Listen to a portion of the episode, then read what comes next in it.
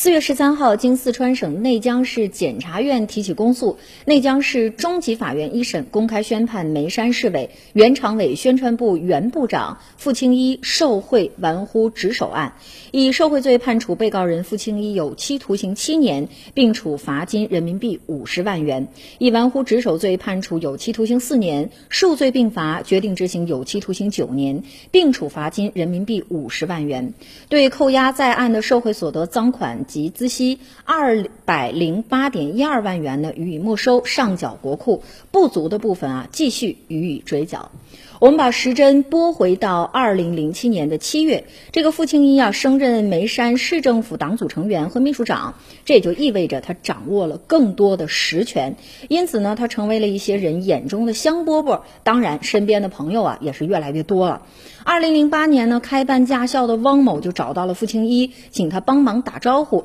以便呢尽快取得交通运输部门颁发的行政许可证。那为了表示感谢呢，这个汪某啊，就定期给付清一啊进行分红。你比如说，二零一零年的一月，汪某啊就送给了付清一两万元的现金，之后呢，便每隔几个月就给付清一分一次红。三年左右的时间呢，一共啊给付清一十六万元的现金分红。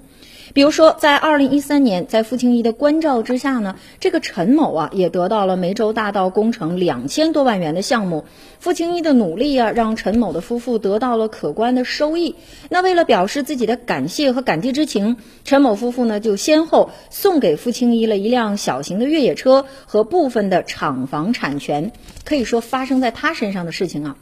不胜枚举，当然呢，我们应当以此案为戒，哈，吸取一定的教训。一呢，要始终保持正确的权力观，依法呢秉公用权；二呢，当然要树立正确的政绩观了；三就是要树立好家风，正确的处理公与私的关系。在这次这个付清一受贿犯罪当中啊，可以说有很多案件都有他前妻，包括自己儿子的影子。看似给了身边人很多帮助，其实啊是不正确的价值观所引导的，自己。己呢要时刻想着哈，是人民的干部，手中的权力呢也是来自于人民的。